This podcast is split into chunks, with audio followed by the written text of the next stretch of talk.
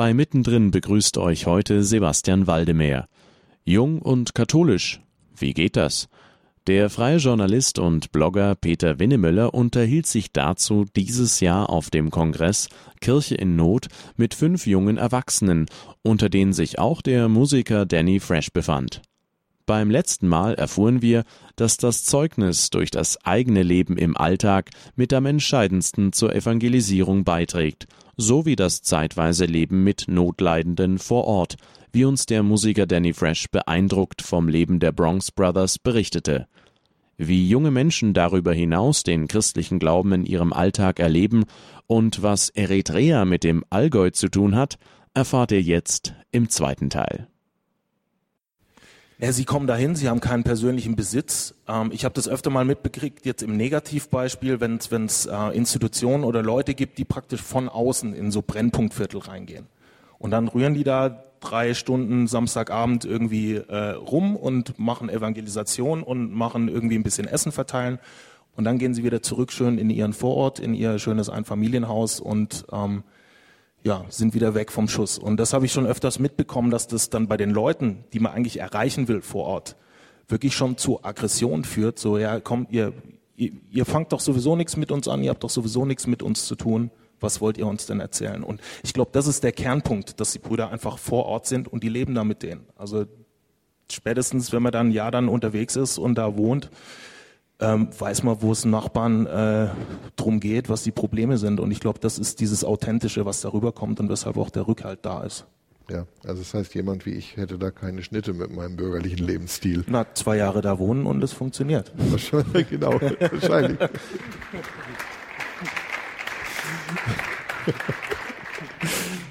ja, äh, also es ist der Hintergrund, wenn ich das jetzt richtig verstanden habe, äh, ist auch durchaus die Spiritualität. Äh, und da mal weiter beim, beim Alexander. Äh, junge Menschen und beten. Hat man die Zeit dafür? Kriegt man das hin? Ähm. Ich meine, man hat doch keine Zeit, wenn man jung ist. Ja, man hat keine Zeit, wenn man jung ist, man hat keine Zeit, wenn man alt ist und dann ist man tot. Also ähm, Das ist, äh, also wenn man äh, warten will, um gläubig zu werden, bis man alt ist, dann wird es meistens gar nichts. Das ist ähm, freilich bekannt, denke ich. Ähm, klar, also es ist einfach, ähm, es ist auch eine, eine Frage der Wertigkeit und ähm, also ich für mich äh, sage ähm, auf jeden Fall, ich könnte jetzt mir nicht vorstellen, äh, morgen aufzustehen und zu sagen, ja gut, morgen betest du gar nicht, ähm, hat jetzt gereicht hier mit dem Kongress oder sowas, sondern ähm, also ich, ich möchte das, ich habe einfach erfahren, wie, wie wichtig das ist. Ähm, wie wichtig quasi meine Beziehung zu Gott ist, ne? dass ich, ähm, dass ich äh, diesen, diesen Halt habe, diese Begegnung immer wieder brauche, ne? für meinen Alltag, für alles, was ansteht. Ne? Ähm, und ähm, deswegen nehme ich mir diese Zeit und deswegen ähm, schaue ich, wie, äh, wie geht das in meinem Alltag und wo kann ich ähm, Zeiten mir nehmen für das Gebet, wo kann ich mir Zeiten nehmen, um die Messe zu gehen oder genau. Oder wo kann ich gucken, jetzt auch bei uns in der Gemeinschaft äh, sind wir oft an den Wochenenden unterwegs. Ähm, also da muss einfach die Bereitschaft da sein, Zeit zu geben. Ähm, aber das Geheimnis äh, dabei ist, ähm, dass diese Zeit ja keine verlorene Zeit ist. Ne? Dass diese Zeit, die äh, ich frei schenke für Gott, dass Gott sich quasi in seiner Barmherzigkeit und seiner Liebe da nicht übertreffen lässt, das zu geben. Ne? Und eigentlich ist es ja auch das, was wir irgendwie selber suchen, ne? diese Erfüllung in unserem Leben und äh, die hängt auch ganz viel mit Geben zusammen und nicht nur mit Nehmen und meine eigene Zeit und ja. Und jemand, jemand ja. hat doch mal gesagt, bete jeden Tag eine Stunde, außer du hast keine Zeit, dann bete zwei, zwei. Stunden. Und ich glaube, das hat viel Wahres. Ja. Und wenn wir jetzt gerade bei dir sind, was, was meinst du, wie verändert äh, gerade das, das Gebet äh, auch, auch dieses Zeugnis im Alltag? Äh, ist das, ist das Gebet, äh, das geht jetzt eigentlich mal so an alle in die Runde, ist das Gebet für euch eine Kraftquelle, um auch wirklich äh, im Alltag wirklich Zeugnis geben zu können? Ich glaube, dass es zum einen eine Kraftquelle ist, aber zum anderen wird man sich im Gebet auch seiner selbst bewusst irgendwie. Man weiß dann, dass man von was Höherem abhängt. Und zum einen ähm, eben abhängig ist von diesem Gott, aber zum anderen eben auch weiß, dass nicht man selber derjenige ist, der, dieser, der die letztlichen Entscheidungen trifft, sondern man immer einen an der Seite hat, der einem hilft und wenn man ihm all die Verantwortung übergibt für sein eigenes Leben, dann wird er dafür sorgen. Und ich glaube, das bereichert das Leben ungemein, dass man sich eben im Gebet seiner eigenen ähm, Stellung quasi in der Welt und Gott gegenüber bewusst wird und somit dann einfach weiß, dass man, wenn man auf Gott vertraut, einen stärkeren Freund an der Seite hat, der einem hilft, wenn man selber nicht mehr weiter kann. Also sich einnordet quasi. So. Man müsste sich eigentlich äh, andersrum fragen, wenn ich, äh, wovon will ich eigentlich Zeugnis geben, wenn ich äh, nicht bereit bin, in meinem Alltag für Gott Zeit zu finden? Also äh, welchen, von welchem Glauben spreche ich da überhaupt? Ne? Wenn ich selber nicht bereit bin, irgendwie was zu geben und Zeit äh, für Gott zu investieren, dann ähm, gibt es ja gar keinen Glauben, wovon ich Zeugnis geben kann. Also das ist ja genauso wie mit einer Freundschaft. Ne? Ich kann jetzt auch nicht sagen, das ist mein bester Freund und ich telefoniere nie mit dem, spreche nie mit dem, höre nie von dem. Zu Weihnachten gibt es alle zwei Jahre eine Karte. Ne? Das ist keine Freundschaft. Und so ähm, ist das auch mit dem Glauben. Wenn äh, ich nicht äh, für Gott immer wieder Zeit äh, habe, wenn ich nicht ähm, ja, ihm einen Stellenwert in meinem Leben gebe und der, der ihm, ihm gebührt, ist ja nun mal der Erste, dann ähm, ähm, ja, wo, weiß ich nicht, wovon ich Zeugnis geben soll. Ne? Wir brechen jetzt hier mal an der, dieser Stelle ein kleines bisschen so diesen, diesen Fluss, ähm, aber vielleicht auch gar nicht so sehr, wie das von außen erstmal scheinen könnte. Elisabeth, äh, so in den Vorgesprächen hast du mir geschrieben, woher dein Vater kommt, äh, aus Eritrea. Äh, magst du ein wenig über die äh, wirklich sehr alte und sehr beeindruckende christliche Tradition in Eritrea erzählen? Äh, Eritrea ist ein altes christliches ähm, Land, ähm, also eine fast 1800-jährige christliche Tradition und es gibt dort Mönche, die ununterbrochen seitdem auch ihr monastisches Leben leben. Also es ist sehr eremitisch und sehr, sehr bescheiden und asketisch und das Beeindruckende ist, dass es sehr unberührt ist von der, von der westlichen Zivilisation und deshalb auch sehr authentisch noch geblieben ist. Also es gibt Handschriften, die irgendwie aus dem fünften Jahrhundert sind und es gibt auch noch Instrumente, die wohl zur Zeit König Davids gespielt wurden. also ganz, ähm, ganz rein und un, unberührt noch. Hoffen wir, dass es so bleibt. Ja, und ich merke halt, dass diese Kultur sehr davon geprägt ist, von dieser bedingungslosen Gottvertrauen, von dieser Sicherheit, dass, dass es wahr ist und das Vertrauen auch, dass die, die Väter die Wahrheit ähm, tradiert haben.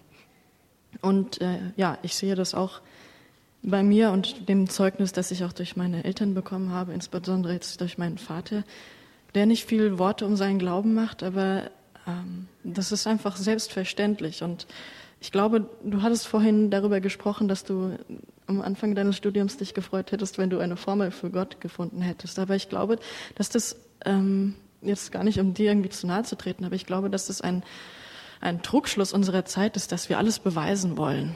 Ich glaube, Gott ist das Offensichtliche und das Offensichtliche muss nicht bewiesen werden. Es ist der, die falsche Herangehensweise, Wissenschaft von einer Methodik her äh, abhängig zu machen. Ähm, und ich denke, die Tatsache, dass wir Schönheit in der Natur sehen und dass es so etwas wie Liebe gibt, ähm, sind die größten Zeugen dafür, dass es nicht zufällig ist.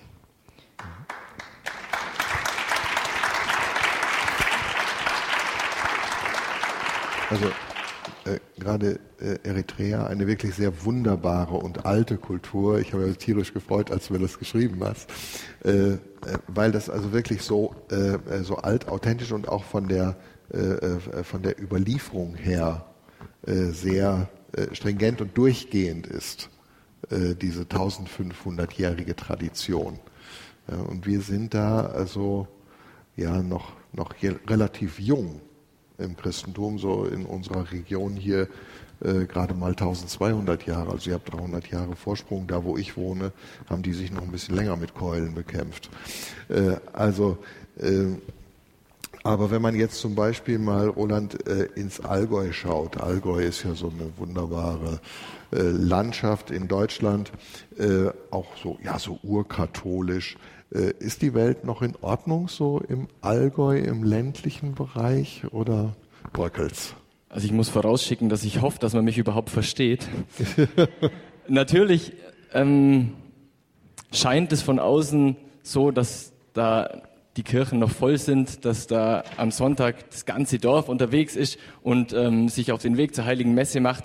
Das ist natürlich äh, leider nicht mehr der Fall. Und für mich war das relativ schwierig, weil es eben doch noch einige traditionelle Familien gibt, wo man in die Kirche geht.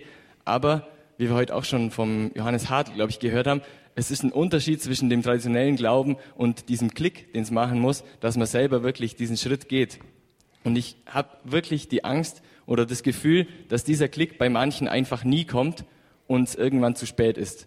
Weil, ähm, weil es schön ist, am Sonntag in die Kirche zu gehen, aus Tradition, weil man da viel erlebt mit der Kommunion und das ist alles wunderbar aber es trägt einen nicht durchs Leben. Und irgendwann kommt der Punkt, dass man dann sagt, ich lasse das alles beiseite. Und ich erlebe es bei vielen meiner Freunde, dass es einfach genau so kommt. Und deswegen bin ich so dankbar für die, in meinem Fall jetzt die Jugend 2000 oder diese geistlichen Gemeinschaften, wo man andere Jugendlichen kennenlernen darf, wo man sich dann einfach einmal im Leben die Frage stellt, was bedeutet das alles? Und nicht, ich gehe einfach dorthin, weil es meine Eltern machen.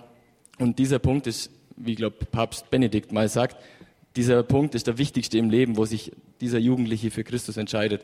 Und das kommt leider auch im super toll katholischen Allgäu nicht mehr so oft vor. Ihr hört die Sendung mittendrin auf Radio Horeb. Jung und katholisch. Wie geht das? Das authentische Zeugnis durch das eigene Leben als Königsweg der Evangelisierung und Gott als der offensichtliche, der nicht auch noch naturwissenschaftlich bewiesen werden muss. Eindrucksvoll schildern fünf junge Erwachsene ihre Erfahrungen dem Journalisten Peter Winnemöller, der sie dazu auf dem Kongress Kirche in Not befragte. Hier sind die Jars of Clay mit No Greater Love.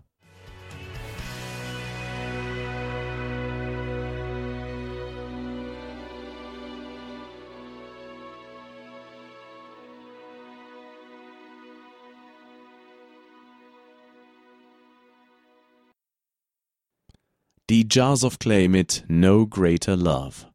Ihr hört Radio Horeb am Montagabend. Heute hört ihr den zweiten Teil des Gesprächs zwischen dem freien Journalisten und Blogger Peter Winnemöller und fünf jungen Erwachsenen, darunter Studenten der Mathematik, Jura und Philosophie zu der Frage Jung und katholisch, wie geht das? Vor dem Song erzählten die Gesprächspartner, dass das authentische Zeugnis durch das eigene Leben wohl der Königsweg der Evangelisierung sei und Gott durch die Liebe und Schönheit, die wir empfinden können, der offensichtliche ist, der nicht auch noch naturwissenschaftlich bewiesen werden muss. Weiterhin gute Unterhaltung hier bei Mittendrin. Ich vergleiche das äh, selber. Ja, der Applaus ist verdient. Ich vergleiche das oft so mit, äh, ich weiß nicht, ob ihr das auch gemacht habt, im Kindergarten haben wir so äh, Laternen gebastelt, einen Luftballon aufgeblasen, mit Transparentpapier beklebt und wenn das dann hart und trocken war, den Luftballon zerstochen, dann hatte man eine wunderschön hohle Hülle. Ja? Das sah von außen sehr, sehr schön aus, aber ein bisschen Druck drauf und man hatte einfach nur noch ein Knüll Papier. Ja? Das ist also äh, ich selb, selber lebe in so einer, äh, ja, so einer, so einer westfälischen Gegend, wo also auch viel Volkskirche ist. Da ist einfach viel Tradition, äh, aber wenig dahinter. Es ist noch nicht so äh, diese, ja, diese, diese agnostische äh, Spott oder und Häme. Also so, äh, Caroline schrieb das äh, in unserem Mailwechsel. Äh, wie, wie kommt das bei dir an, wenn, wenn Menschen so über unseren Glauben spotten und so angreifen? Ja, das große Problem dieser Traditionskatholiken ist ja, dass, dass sie es oft selber nicht wissen, dass, sie, dass ihnen was fehlt. Und ähm, sie gehen in die Kirche und denken, sie, sie äh, wissen, was Glaube ist, würden aber nie, glaube ich, am Arbeitsplatz irgendwie das vertreten. Also ich würde behaupten, dass viele auch nicht zuhören, die die Texte nicht verstehen. Erlebe ich zumindest in Diskussionen, dass ich dann ähm, Leute, die jeden Sonntag in die Kirche gehen, aber behaupten, äh, Jesus sei nicht Gottes Sohn. Wie ich denn da drauf käme.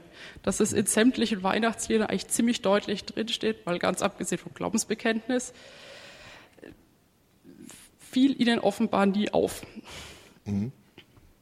Und ähm, das ist eine Sache, die ich gern mache, wenn ich dann in Gesprächen irgendwo ja, auf sowas stoße, dass ich dann versucht, die selber, also über Fragen, die selber draufzubringen, dass sie, dass ihnen was fehlt, dass sie das eigentlich nicht glauben und dass das einfach eine, eher eine Hülle ist, was, was Leeres. und einfach ja nur Äußerlichkeit.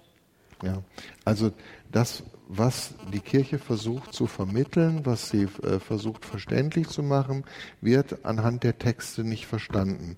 Kann Rap eine Brücke sein?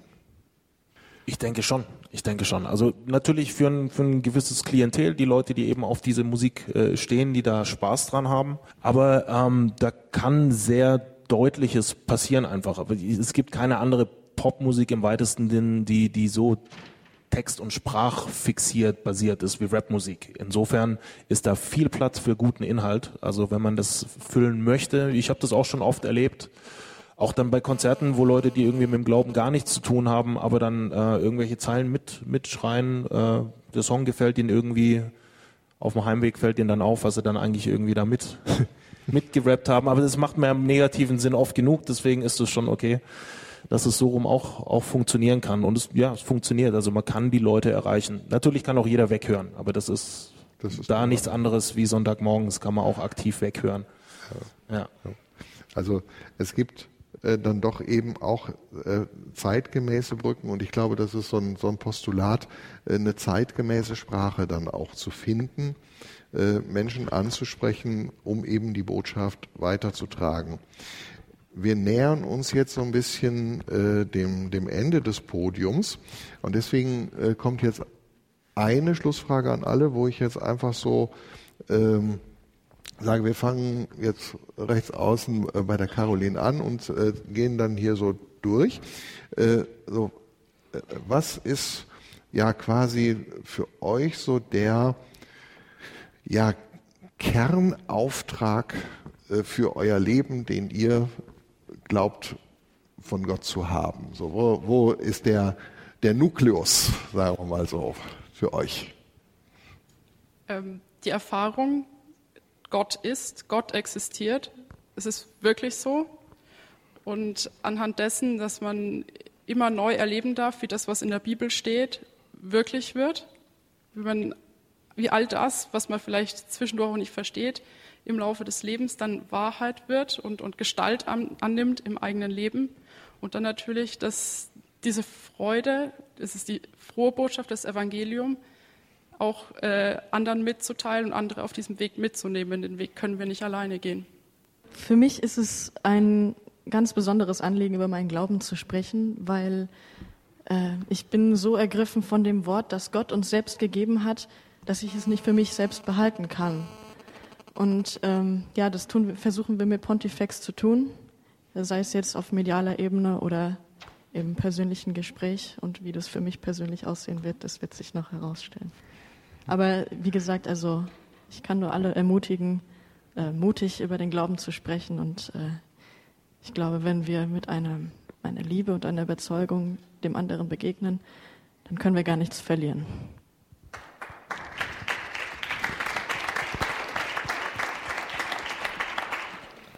Ich glaube, für mich wäre das Wichtigste, dass Christus eine Person ist. Für mich hat sich dieser Satz früher als Jugendlicher immer ziemlich abgedroschen angehört. Christus ist eine Person. Was sagt mir das? Aber ich glaube, das ist wirklich im Glauben das Entscheidende, dass wir zu dieser Person Kontakt aufnehmen können und dass diese Person zu uns steht. Dass es nicht einfach ein Traditionsglaube ist, wo wir jeden Sonntag in die Kirche gehen und dann wieder nach Hause gehen, sondern dass wir einen Retter, einen Erlöser und einen Freund haben, der wirklich zu uns steht und den wir in einem Du zu Du, äh, dem wir da begegnen können.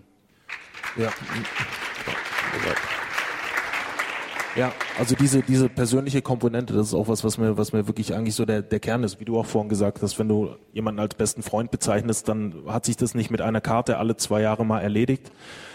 Ähm, also für mich wirklich, wenn ich diese Beziehung mit Gott so im Alltag lebe, ähm, dann brauche ich mich um den Rest wahrscheinlich gar nicht so sehr kümmern, weil da wird was passieren. Und dann, dann passiert es in dieser Beziehung, in diesem Zweisamen, dann passiert es in der Ehe und dann können die Leute außen schauen, was passiert und dann kann ich drüber reden. Und ähm, ja, das ist für mich so der, der Kern. Gut, also die Frage war ja so ein bisschen, ähm, Ziel ja, so oder was ist der Kern für mich, äh, der Kern für mich am, am Glauben oder an meinem ja, Leben? Ja. Ich kann heute auf keinen Fall sagen, wo ich jetzt in fünf oder zehn Jahren stehe oder was ich mache oder nicht. Aber ähm, es gibt eine Sache, die ich weiß und ähm, die äh, uns die Kirche immer so lehrt, äh, die ist, dass Gott einen Plan hat mit meinem Leben und dass es ihm nicht egal ist, äh, wo ich stehe und dass es nicht egal ist, ob ich diesen Plan folge oder sonst einem, sondern dass er für mich das Beste will, dass er einen, einen super tollen Plan hat, den Plan, der ganz anders aussieht, als ich mir vorstelle vielleicht, aber den Plan, wie ich, wie ich glücklich werde, wie ich das finde, was Gott für mich vorgesehen hat. Und wie Papst Franziskus sagt in einer Enzyklika, ist es nicht dasselbe. Es ist nicht dasselbe, ob ich äh, glaube oder nicht glaube, ob ich den Weg mit Gott gehe oder nicht mit Gott gehe. Und ähm, das will ich einfach von Herzen tun, einfach ähm, auf, auf ihn zu hören und äh, mich immer wieder Gott äh, zur Verfügung zu stellen, dass er das tun kann, was er will, weil das im Endeffekt ähm, für mich und für alle anderen das Beste ist. Genau.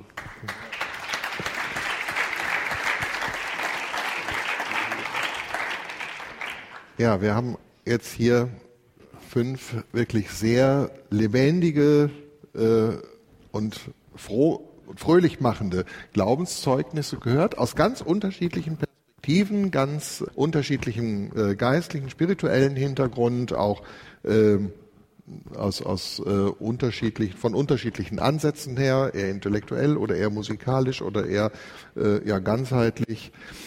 Ich danke euch herzlich. Ich hätte mich noch stundenlang mit euch unterhalten können, aber das Programm hier geht weiter. Der Dominik Miller wird jetzt wieder die Moderation übernehmen und ich danke euch ganz herzlich.